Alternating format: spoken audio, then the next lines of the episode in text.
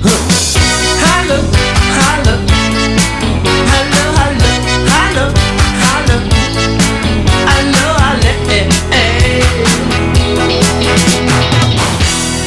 Hallo, hallo, herzlich willkommen heute Abend zum Heimatabend-Podcast der Osnabrücker Rundschau. Wir begrüßen ganz herzlich den ersten der drei Bundestagskandidaten, die wir durch die Küche jagen werden, nämlich Manuel Gaber von der SPD. Hallo Manuel. Hallo, schön, dass ich da sein darf. Weil es sitzt um den Tisch rum mal wieder Heiko Schulze. Schönen guten Tag. Dann haben wir noch Jonas E. Koch. Hallo, schönen guten Tag.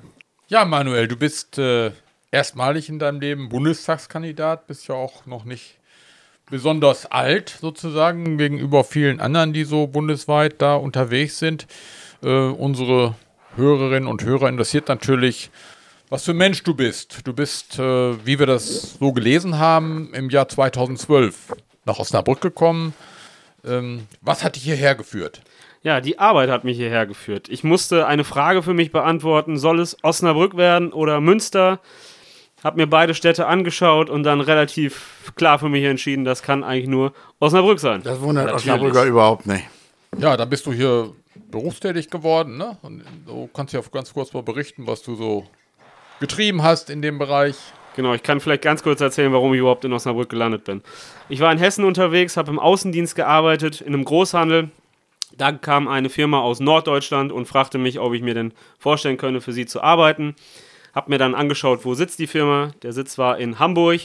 Und jetzt erzähle ich eine ganz kurze Geschichte, wenn ich darf. Ich war beim Vorstellungsgespräch, ich wurde direkt dann genommen und ich ging davon aus, die Firma sitzt in Hamburg, also ist dann Einsatzort auch Hamburg. Ja, so war es dann aber nicht. Man sagte mir, Leer Ostfriesland ist dein Einsatzort. Ui. Und als Außendienstmitarbeiter muss man ja nicht unbedingt dort wohnen, wo man dann eingesetzt ist. Und dann gab es eben die Frage Münster, Osnabrück und die ganz klar für Osnabrück. Was mache ich? Ich bin im Großhandel, im Großhandel für Bäckereien, Konditoreien, Eiscafés und wir verkaufen den Rohstoffe. Hab erst im Außendienst angefangen, dann war ich eine ganze Zeit lang Betriebsrat, dann Vorsitzender des Betriebsrates und seit zweieinhalb Jahren in der Geschäftsleitung sozusagen die Seiten gewechselt. Ah ja, und da du gerade selber berichtet hast, dass du Betriebsrat bist, bist du also auch gewerkschaftlich organisiert und hast natürlich auch relativ schnell irgendwie einen Draht zum politischen Handeln entwickelt. Ja, wie war dein Weg in die Politik und warum ist es die Partei geworden, die du dann gewählt hast? Das war im September 2016 die Landtagswahl in Sachsen-Anhalt und in Baden-Württemberg. Da hat die AfD in Sachsen-Anhalt 25 Prozent bekommen in etwa und in Baden-Württemberg auch zweistellig. Das war der Moment für mich, wo ich gesagt habe, jetzt musst du irgendwas machen, auf der Couch sitzen, über Faschisten meckern, reicht nicht, man muss irgendwie sich engagieren. Ich war in meinem Leben bis dato noch nie auf einer Demo, noch nie bei einer Parteisitzung und an dem Abend dann der Entschluss, sowohl in die Gewerkschaft einzutreten als auch in die SPD. Also in die klassischen Organisationen der Arbeiterbewegung sozusagen. Da hat es mich hin verschlagen. Da hat es dich hin verschlagen. Ja, und du als Mensch so in Osnabrück, du bist ja auch nicht nur politisch unterwegs, auch sicherlich auch mal freizeitmäßig, hobbymäßig. Wo trifft man dich denn ansonsten in Osnabrück, wenn nicht bei politischen Sitzungen? Gerne auf der Ostkurve an der Bremer Brücke. Da habe ich auch eine Dauerkarte. Da kann man mich antreffen. Da wird man mich im Übrigen auch antreffen können, falls ich in den Deutschen Bundestag gewählt werde, weil das auch häufig eine Frage war. Sitzt du dann als Bundestagsabgeordneter? Und die konnte ich für mich klar beantworten. Ich werde natürlich weiter stehen am Bratwurststand, am Bütchen draußen, ein Bierchen trinken. Also man kann mich da überall antreffen. Jede, jede zweite Woche Samstag. Ah ja, an, der, an der BVDO. Genau da. Äh, dann bist du einer der Erste, der, kein, äh, der sein Interesse am VfL nicht heucheln muss. Das ist aufrecht. Stimmt. Ich, Alles hab, klar.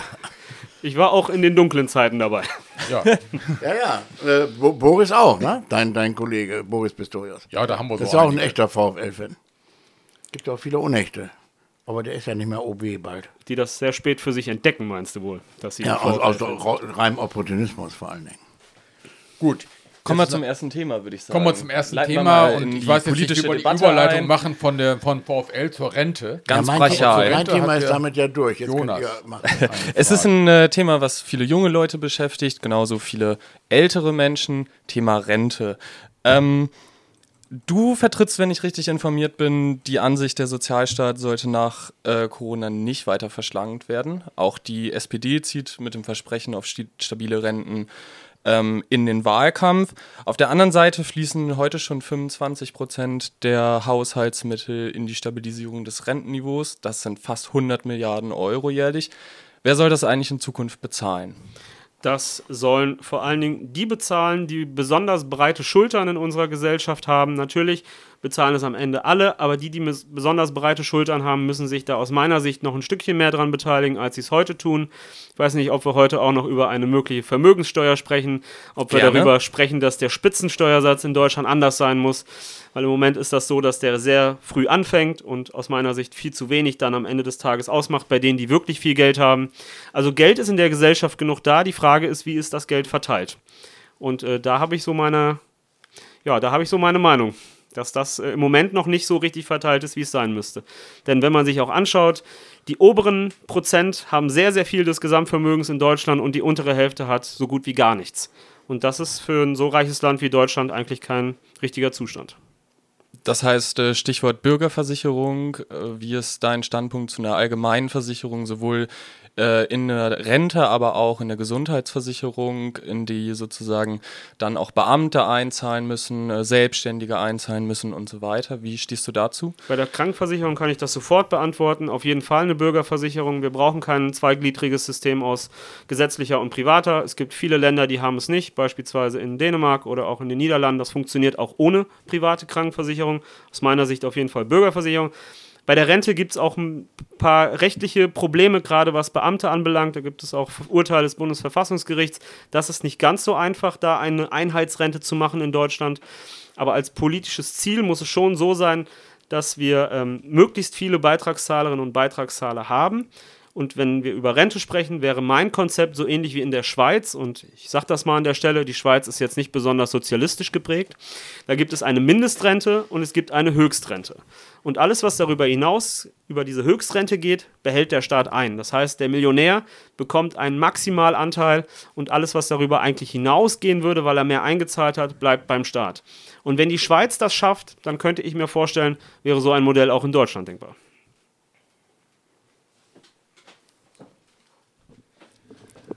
Okay, dann kommen wir noch zu einem anderen Thema, das neben der Rente ein Allzeitbrenner ist, und das ist das Thema Löhne und Pflege. Du stehst für höhere Löhne.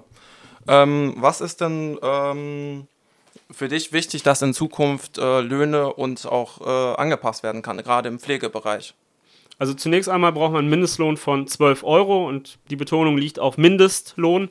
Natürlich brauchen wir darüber hinaus Tarifverträge mit deutlich höheren Löhnen, aber wenn wir zumindest schon mal die Untergrenze von 12 Euro hätten, wäre das ein guter Schritt in die richtige Richtung und da bin ich auch ganz froh, dass die meisten oder dass die progressiven Parteien das alle auch so sehen. Zum Thema Pflege, wir brauchen einen flächendeckenden Tarifvertrag in Deutschland, der ist bislang an der Arbeitsrechtlichen Kommission der Caritas und der Diakonie gescheitert, aber ich bin guter Dinge, dass wir das hinbekommen, denn ähm, Pflege, das haben wir in der Corona-Krise gesehen, ist ein besonders wichtiger Punkt. Klatschen alleine reicht nicht, deswegen braucht es einen starken Tarifvertrag, damit diese Untergrenze einfach nicht mehr unterschritten wird. Okay, höhere Löhne auf der einen ist immer das Versprechen, aber wie können diese denn auch umgesetzt werden? Was schwebt dir da vor? Ja, ich wünsche mir zum einen auch in der Pflege, dass viele Menschen sich äh, engagieren, in Betriebsräte gehen, dass sie in die Gewerkschaft gehen, damit ihre Stimme, damit ihre Lobby größer wird.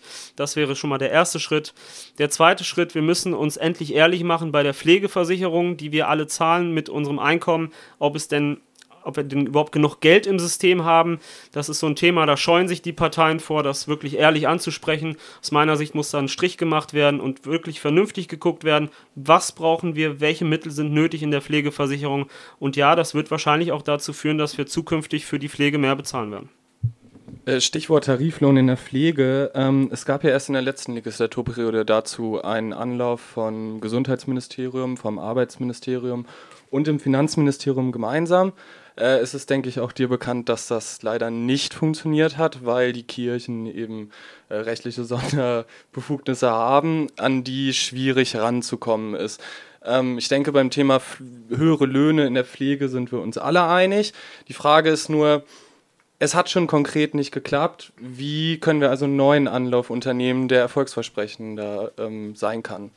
Es gibt Gespräche zwischen Caritas, Diakonie und anderen Arbeitgeberverbänden und der Arbeitnehmervertretungen.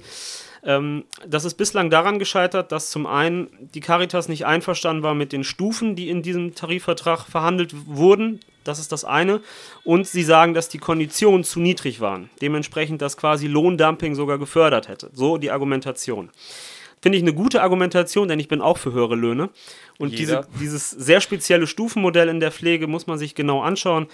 Aber hier politisch auf jeden Fall mit zu unterstützen, dass wir diesen Tarifvertrag hinbekommen, das wäre auch so eines meiner Ziele für die nächste Legislatur. Ja, du hast ja auch im Zusammenhang mit der Pflege auch äh, den Einfluss von Gewerkschaften angesprochen, um auch tarifliche Löhne zu realisieren. Du selbst äh, hast ja schon berichtet, dass du lange Jahre schon Mitglied äh, der DGB-Gewerkschaft Verdi bist und auch Betriebsrat äh, lange Zeit warst. Ähm, ja, wie wirst du da etwa versuchen, einen Brückenschlag herzustellen zwischen gewerkschaftlicher Arbeit, zwischen Gewerkschaftsorganisationen und sozialdemokratischer Bundestagsfraktion? Da seit der Agenda 2010, seit diesen legendären Zeiten, sind ja viele Brüche gewesen zwischen Gewerkschaften und Sozialdemokratie und viele Konflikte. Äh, Kannst du dir vorstellen, dass man diesen alten Brückenschlag wieder herstellen kann? Ja, die erste Idee, die ich hätte, wäre eine progressive Regierung ohne CDU, CSU. Und dann werden wir feststellen, dass wir es schaffen, mehr Dinge umzusetzen, auch Dinge, die Gewerkschaften fordern, wenn wir eben diese Union nicht mehr in einer Bundesregierung haben. Von daher, ja, mein Plädoyer an dieser Stelle schon einmal progressiv zu wählen, am Ende des Tages am liebsten SPD, aber progressiv geht auf jeden Fall in die richtige Richtung.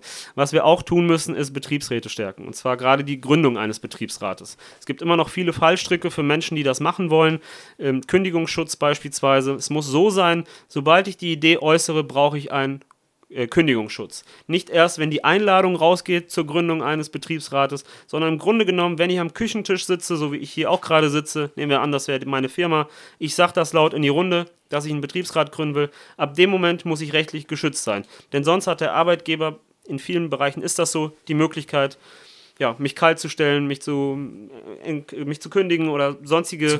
Fallstricke, genau, die man dann so machen kann, um mich daran zu hindern. Also eine Stärkung der Betriebsräte und eine Ausweitung vor allen Dingen. Wir haben immer weniger Betriebe mit solchen Betriebsräten. Das ist ein wichtiges politisches Ziel, was nur zusammen mit den Gewerkschaften geht. Hetzt ja nicht unsere Mitarbeiter auf. Ich finde auch, hier bräuchten wir eigentlich einen Betriebsrat. Also da können wir vielleicht im Nachhinein nochmal. Das leitet gut zur nächsten Frage über, denn äh, ein Betriebsrat braucht man ja, wenn ich richtig informiert bin, ab 250 Mitarbeitern, wenn ich richtig, ungefähr jedenfalls. Der springende Punkt ist auf jeden Fall, der muss sich aus eigenen Stücken selber gründen. Ja, genau, für vorher freigestellten Betriebsrat. du jetzt ganz früher einen Grund. So, das heißt, ein Betriebsrat muss sich selber gründen und du hast ja gerade schon selber gesagt, da gibt es halt äh, Firmen in gewissen Branchen, Callcenter-Betreiber zum Beispiel, die ähm, ihren, ihren Rahmen an Instrumenten weit ausnutzen, um das zu unterbinden. Kannst du dir vorstellen, dass man diese Freiwilligkeit des Betriebsrats in dem Sinne auflöst und Unternehmen verpflichtet, einen Betriebsrat einzurichten, beziehungsweise hältst du das überhaupt für praktikabel? in praktikabel müsste ich mir ehrlich oder müssten wir uns mal genau anschauen. Grundsätzlich ähm, muss das aber auch schon aus der Arbeiterschaft selbst herauskommen. Also es muss auch schon von den Leuten herauskommen, diesen Betriebsrat gründen zu wollen. Wir müssen ihnen möglichst gute Rahmenbedingungen geben, um das zu tun. Ob es eine Pflicht braucht und ob sie uns hilft, bin ich mir noch unsicher, ehrlicherweise. Ja, vom Thema Gewerkschaften kommen wir automatisch auf das Thema Arbeitsplätze der Zukunft. Natürlich. Wir können natürlich auch Gewerkschaftsarbeit nur dann erfolgreich gestalten, wenn sie sich auch hinwendet zu den Arbeitsplätzen, die so als Zukunftsarbeitsplätze gelten. Du wirbst für Arbeitsplätze von morgen, sozusagen in deinem persönlichen Slogan. Was genau bedeutet das für dich? Das bedeutet beispielsweise, dass wir immer mehr Arbeitnehmerinnen und Arbeitnehmer sehen werden, die in der Digitalbranche arbeiten. Das bedeutet beispielsweise, dass sie nicht mehr in einem Unternehmen beschäftigt sind, sondern wir werden viele Solo-Selbstständige in den nächsten Jahren sehen, noch viel mehr, als wir es bislang kannten. Die Betriebszugehörigkeit pro Jahr, die sinkt weiter. Früher war das ja durchaus gang und gäbe, ich mache meine Ausbildung, ich mache meine 30, 35, 40 Jahre in einem Unternehmen und dann gehe ich in Rente. Diese Zeit, die sinkt Jahr für Jahr. Und ich glaube, hier brauchen wir auch Gewerkschaften, mit Politik zusammen, die das im Blick haben. Also die auch Interessen von so beispielsweise Solo-Selbstständigen ganz anders in den Blick nehmen. Ähm, weil diese Arbeitswelt wird sich verändern und auch durch Automatisierung, durch KI werden wir viele Brüche auch noch sehen. Über Klimawandel haben wir jetzt noch gar nicht gesprochen, aber das kommt vielleicht ja auch noch. Ähm, genau, das mit im Blick zu behaben, das vernünftig zu verfolgen und vor allen Dingen dieses Bewusstsein zu schaffen, dass sich Arbeitsplätze in Zukunft verändern werden. Das finde ich besonders wichtig. Ja, wenn man dich äh, so reden hört, könnte man denken, du hast dich viele Semester an Hochschulen mit solchen Themen beschäftigt. Aber du bist ja in der Tat jemand, der ganz offen sagt, er hat nicht studiert, hat auch kein Abitur. Du hast dir alles, was du vertrittst, äh, auch selbst angeeignet, auch durch eigene Praxis angeeignet. Ähm, wir haben ja im Bundestag immer eine Zusammensetzung, wo solche Menschen wie du eher eine Minderheit darstellen, kann man, kann man ja ruhig sagen. Und gleichwohl ist es ja ein Grundproblem unserer Demokratie in Deutschland, dass viele Menschen sich im Bundestag nicht repräsentiert sehen, unter anderem auch aus diesen Gründen. Ähm, wie kannst du dazu beitragen, auch diesen Menschen eine Aufstiegsperspektive zu bieten durch deine Abgeordnetenarbeit? Ja, zum einen ist es immer wieder in Unternehmen auch zu werben, Menschen einzuladen zu Bewerbungsgesprächen, vernünftig mit ihnen zu sprechen, ihnen auch Chancen zu geben. Das kann man, denke ich, auch äh, über den Gesetzgeber an der einen oder anderen Stelle vielleicht auch zumindest fördern oder vielleicht auch vorgeben. Das werden wir sehen. Aber im Moment ist das so, weil ich ja auch ein bisschen mich mit Personal auskenne. Man kriegt so ein Bewerbungsschreiben, schaut sich das an, passt die Qualifikation, ja, nein. Wenn sie nicht passt, wird sofort nicht eingeladen. Ich plädiere dafür, das machen wir bei uns mittlerweile auch so, dass grundsätzlich mehr Menschen Möglichkeiten gegeben werden, was vielleicht auf den ersten Blick nicht auf dem Papier so realistisch erscheint. Ähm, da müssen wir, glaube ich, ran, weil wir haben einen Fachkräftemangel. Es muss flexibler werden und wir müssen mehr Zutrauen in Menschen haben, dass sie vielleicht auch Jobs machen können, für die sie auf den ersten, vielleicht auch auf den zweiten Blick nicht unbedingt sofort qualifiziert scheinen. Da habe ich eigentlich ganz gute Erfahrungen gemacht und mein eigener Weg, der ist da vielleicht auch, kann eine Bestärkung sein, weil auch mir wurden Chancen gegeben, die man mir vielleicht so aufgrund meines Lebenslaufs, aufgrund meines Abschlusses nicht gegeben hätte. Und wenn ich nur einen Satz sagen darf, ich habe mich eine Zeit lang ein bisschen geschämt, dass ich einen Hauptschulabschluss habe. Auch als ich in die SPD eingetreten bin und das erste Mal bei den Jusos war. Denn ich war so ziemlich der Einzige, der sowas hatte. Und ähm, heute kann ich da ein bisschen selbstbewusster mit umgehen und ich denke, das auch nach außen zu zeigen, dass es völlig okay ist, wenn man eben dann in seiner Schullaufzeit nur, nur in Anführungszeichen einen Hauptschul und nur ist eigentlich nämlich falsch, weil es ist ein Hauptschulabschluss und nicht nur ein Hauptschulabschluss. Das auch nach vorne zu bringen, ich denke, das kann vielleicht bei dem einen oder anderen dann auch dazu führen, dass er sich vielleicht auch politisch engagiert oder dass er sich vielleicht beruflich auch ein bisschen mehr zutraut. Ja, das ist in der Tat ja auch ein Grundproblem unserer parlamentarischen Demokratie, dass äh, gewisse Gruppen auch in der jungen Generation äh, gar nicht richtig betrachtet werden. Ne? Man, äh, wie viel gar nicht als ausbildungsreif gelten zum Beispiel, weil sie noch nicht mal einen Hauptschulabschluss haben. Das ist ja eine bedrohliche Zahl sozusagen, wenn ich da auch einige äh, Zonen äh, in Großstädten, beispielsweise einige Bezirke in Berlin oder wo immer mal angucke, dass da dieses Potenzial auch wächst. Ähm, da wird also wenig getan für solche Menschen und gleichzeitig ist es notwendiger denn je, Ausbildungsplatzgarantie eigentlich für alle zu geben. Äh, wie siehst du da die Möglichkeiten, sowas hinzubekommen? Sehr gut, deswegen haben wir es auch in unserem Wahlprogramm drin stehen. Die Ausbildungsgarantie soll so funktionieren, dass grundsätzlich Arbeitgeber in einen Fonds einzahlen, wenn sie keine auszubildenden Plätze anbieten. Aus diesem Fonds können dann bestimmte Weiterbildungsmaßnahmen, beispielsweise an Berufsschulen, finanziert werden, damit junge Leute, die vielleicht keinen richtigen Ausbildungsplatz in ihrer Region sofort auf Anhieb finden, trotzdem eine vernünftige Qualifizierung, eine vernünftige Ausbildung schon mal vorab genießen können. Das finde ich besonders wichtig. Man muss aber auch dazu sagen, wir haben die Situation, dass wir ähm, eigentlich genug Leute haben, die Ausbildungsplätze suchen. Manchmal fehlen ihnen aber auch ein bisschen die Informationen darüber. Ich erlebe das auch bei Hausbesuchen, auch bei Gesprächen an Schulen. Teilweise weiß man bis heute gar nicht, so, was ist in den sozialen Berufen eigentlich möglich? Kann ich mir das mal anschauen? Ich glaube, da das breiter zu fächern, ähm, das wäre wichtig, weil es reicht nicht, wenn einmal im Jahr oder kurz vorm Abschluss die Arbeitsagentur in die Schule kommt und sagt, naja, das sind alle Ausbildungsberufe, schaut euch das mal an. Da muss früher ran, die Präsentation dieser Ausbildungsberufe muss anders werden. Ich glaube, wir brauchen auch in der Schule mehr Praktika, mehr Praxis, damit gerade junge Leute auch in Betriebe reingehen können, sich das anschauen können. Das können wir, denke ich, ausbauen. Ja, und viele meinen ja in der Tat, das duale System bei uns reicht aus, um alle zu versorgen. Es ist ja de facto leider nicht so, sondern es fallen tatsächlich äh, viele nicht darunter. Wir haben ja zum Beispiel in Osnabrück die äh, Jugendwerkstatt Darmstadt Straße, ne, die Menschen qualifiziert, die äh, eigentlich keine große schulische Befähigung bis dato hatten, die bekommen dann aber da ihren Hauptschulabschluss vermittelt, aber auch durch intensive sozialpädagogische Betreuung und werden dann auch vermittelt in Ausbildungsplätze. Könntest du dir vorstellen, dass das auch ein Modell für ganz Deutschland bilden könnte? Auf jeden Fall. Das ist ein sehr gutes Modell. Ich habe mir das auch angeschaut. Grundsätzlich ähm, ist da ja ähm, eine Ausbildung dabei, hast du gesagt, ein Abschluss, aber es geht auch darum, gewisse vielleicht Sprachdefizite aufzubauen. Gerade wenn ich an Menschen denke, die zu uns gekommen sind in den letzten Jahren, diese Förderung voranzutreiben, Sprachkurse noch intensiver anzubieten, Chancen zu ermöglichen. Wenn ich über das Thema Geflüchtete spreche, wäre das aus meiner Sicht viel sinnvoller, sie früher in Betriebe reinzulassen, als es heute der Fall ist. Da gibt es rechtliche Hürden, die können aus meiner Meinung, also meiner Meinung nach sofort weg. Jemand, der hier ist, jemand, der arbeiten möchte, sollte das auch tun dürfen, denn das bringt uns gesellschaftlich nach vorne. Und hier muss ich sagen, sind Betriebe manchmal sogar ein Stück weiter als Politik an der einen oder anderen Stelle. Zu der Ausbildungsgarantie noch eine Frage. Soll das, darf ich das als politisches Versprechen betrachten oder als Rechtsanspruch? Denn äh, zum Beispiel beim Gute-Kita-Gesetz haben wir auch einen Rechtsanspruch, hat die SPD Ja. einen Rechtsanspruch auf äh, Kita-Plätze geschaffen. Das ist grundsätzlich eine wichtige Sache, damit das Recht eben einklagbar ist. Es schafft aber eben bekanntlicherweise keinen einzigen Kita-Platz mehr, sodass sozusagen jene, die keinen Kita-Platz bekommen, dann auch noch ein Klagerecht mit in die Hand bekommen haben.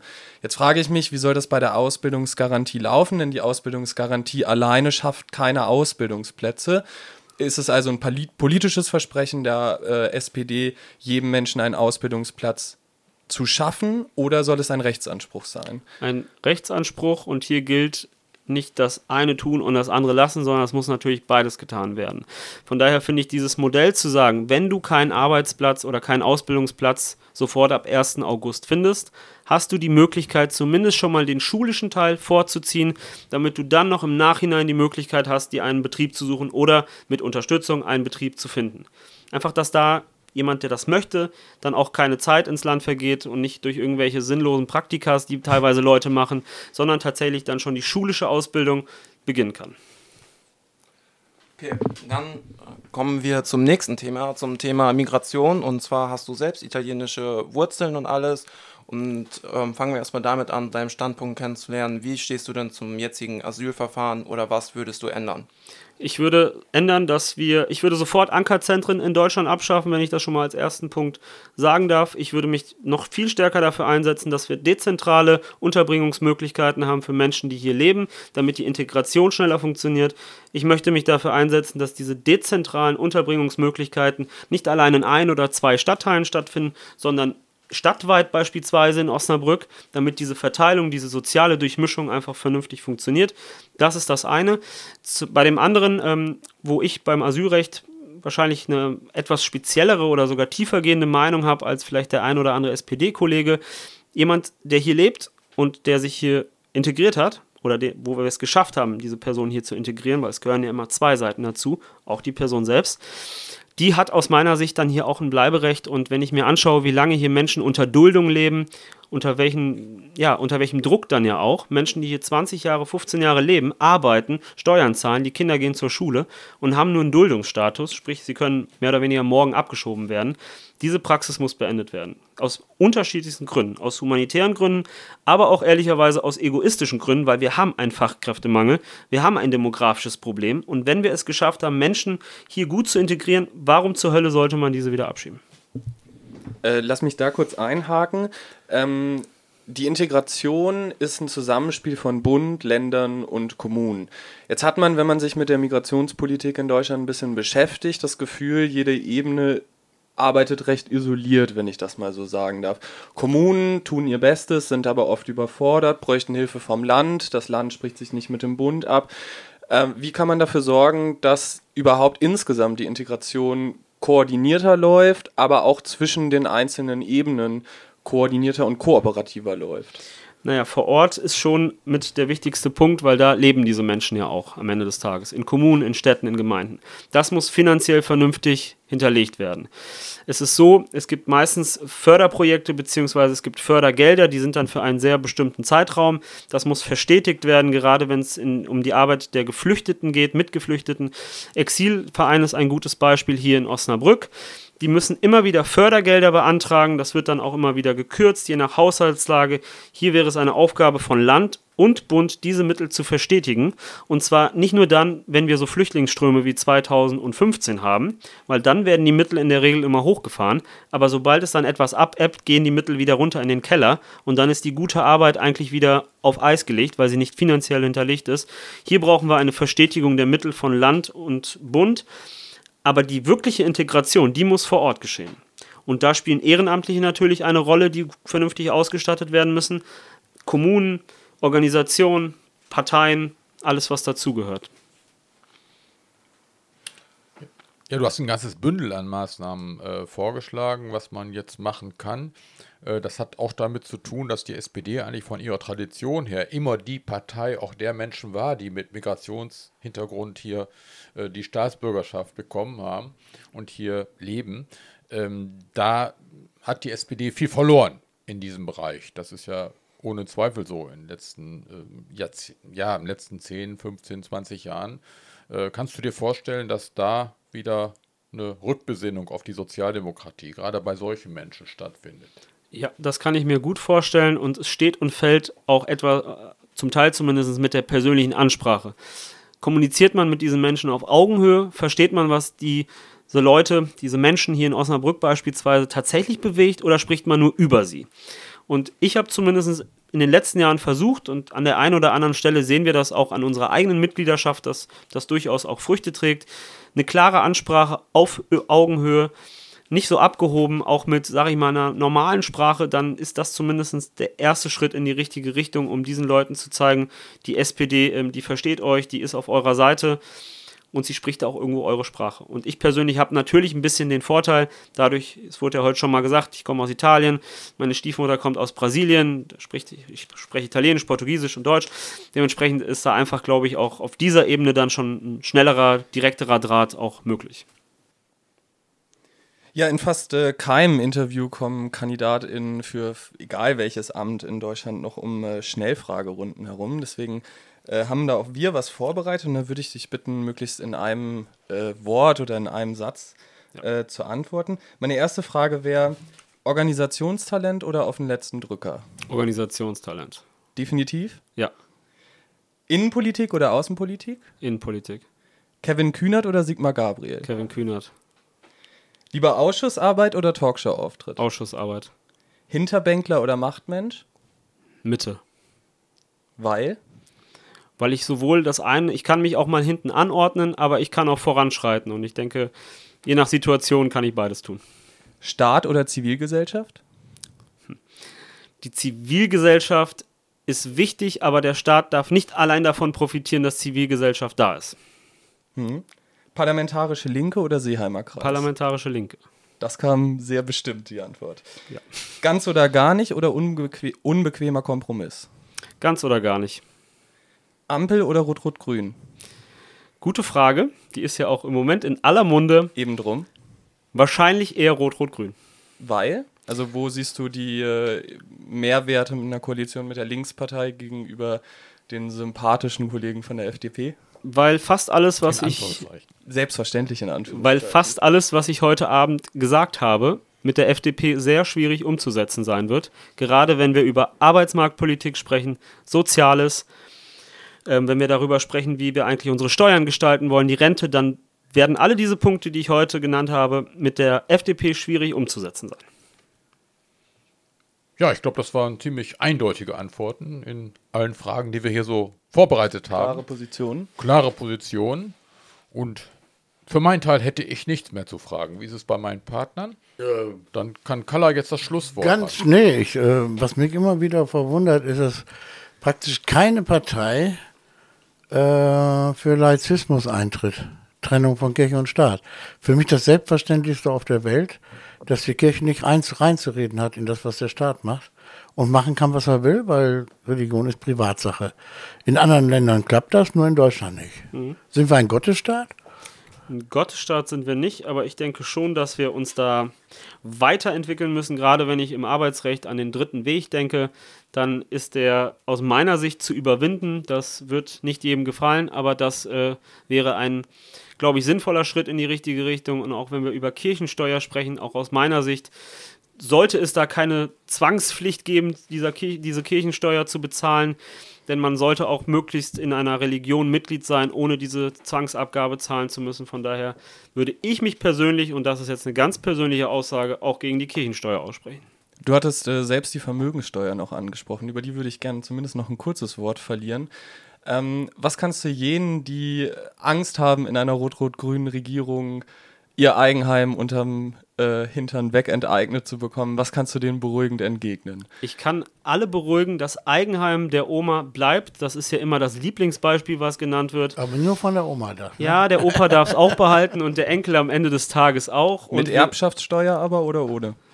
Naja, eine vernünftige Erbschaftssteuer ist, ist schon Zahlst wichtig. du heute auch. Genau, die zahlt man heute auch schon. Sie muss vielleicht an der einen oder anderen Stelle auch rechtlich angepasst werden. Es gab immer wieder Veränderungen, gerade in dieser Frage. Die Erbschaftssteuer finde ich sehr speziell, aber bei der Vermögensteuer kann ich auch alle Anwälte und Zahnärzte beruhigen. Also wer Millionär ist, darf Millionär bleiben. So extrem haben wir sie gar nicht vor. Die ist übrigens nur halb so hoch, wie die Franzosen an die Reichensteuer Ja, haben. guck dir Belgien an. Und wir haben in Frankreich festgestellt, der Einzige, der geflüchtet ist, ist der Dicke von Asterix und Obelix. Der ist nämlich nach Russland geflüchtet. Aber alle anderen Millionäre und Milliardäre sind in Frankreich geblieben. Ja. Und das werden wir auch in Deutschland feststellen. Also da kann ich alle beruhigen. Das wird gar nicht so schlimm. Dann vielleicht eine, noch eine offene Abschlussfrage an dich. Ähm, warum braucht Osnabrück Manuel Gaber im Bundestag? Weil ich die direkte Ansprache liebe, weil ich mich unfassbar gerne mit Menschen auseinandersetze. Ich habe jetzt fast 8, 9000, 9000 Hausbesuche, 4.500 Menschen vorgefunden. Mir macht das Spaß, dieser direkte Kontakt. Man kann mich kritisieren, man kann Anmerkungen abgeben, man kann ein nettes Wort verlieren, auch nicht nettes. Ich werde immer da sein und ich kann auch zusagen, auch wenn ich nach Berlin gewählt werde, ich bin hier in Osnabrück ansprechbar. Also die Leute werden mich in der Innenstadt sehen und ich bin auch jederzeit in der Lage, ein Gespräch zu führen. Und das ist, glaube ich, was ganz Wichtiges, gerade als Wahlkreisabgeordneter, dass man nicht in Berlin irgendwo versackt und nicht mehr weiß, wo man herkommt, sondern für die Leute hier vor Ort auch ansprechbar ist. Okay, also, ich bedanke mich ganz herzlich bei dir. Ich wünsche dir alles Gute für die Wahl. Heiko, wir geben noch eine Wahlempfehlung ab. Als SPDler, wen wählst du denn dann am Sonntag? Das ist aber jetzt eine ganz schwierige Frage Okay, an einen, der fast 50 Jahre der SPD angehört. Deswegen äh, brauche ich die, glaube ich, nicht zwingend beantworten. Okay, dann haben wir noch zwei Jusos. Also ich glaube, die Frage ist einfach müßig. Ein paar Stimmen hat er schon mal anscheinend. Okay, Kalla, mach nochmal einen schönen Wahlaufruf, damit wirklich am Sonntag alle wählen gehen und von ihrem Recht Gebrauch machen, damit diese faschistischen Kräfte endlich aus dem Bundestag fliegen. Das, das wird, ich das sehr wird gut. nicht passieren. Aber zumindest müssen sie kleiner werden. Ja, Trotzdem wäre es ein sehr gutes Schlusswort. das wäre ein schönes. Das hat ja in Osnabrück schon beim Stadtrat einigermaßen geklappt. Gut, also AfD zum ersten Mal drin, aber gerade mit einem Fuzzi. Okay. Manuel, du bist entlassen. Schönes Wochenende. Morgen Fußball, VfL gegen. Ja, Ja, dein Tipp, dein Tipp. Das können wir jetzt nochmal klären. VfL gegen Ja. SV Meppen. Gegen Meppen werden wir einen 2 zu 1 Sieg bejubeln dürfen in der 93. Minute durch einen Elfmeter von Haider. Das stimmt nicht, aber gut. Und du, Darauf wäre die Quote auf jeden Fall gut bei Tipico. Heiko, so schnell. Da würde ich mich fast anschließen. Obwohl der Elfmeter von Haider bin ich nicht sicher, aber der Tipp 2-1 könnte gut hinhauen. Okay, es ist nur Fußball. Schönes Wochenende. Ihr sagt jetzt alle mal Tschüss. Tschüss. Tschüss. In die Runde. Auch schönes Tschüss. Wochenende. Ciao. Hallo, hallo. Und komm nicht mal zurück nach Osnabrück, wenn dann mal irgendwann keiner mehr lacht, frag ich mich, hab ich was falsch?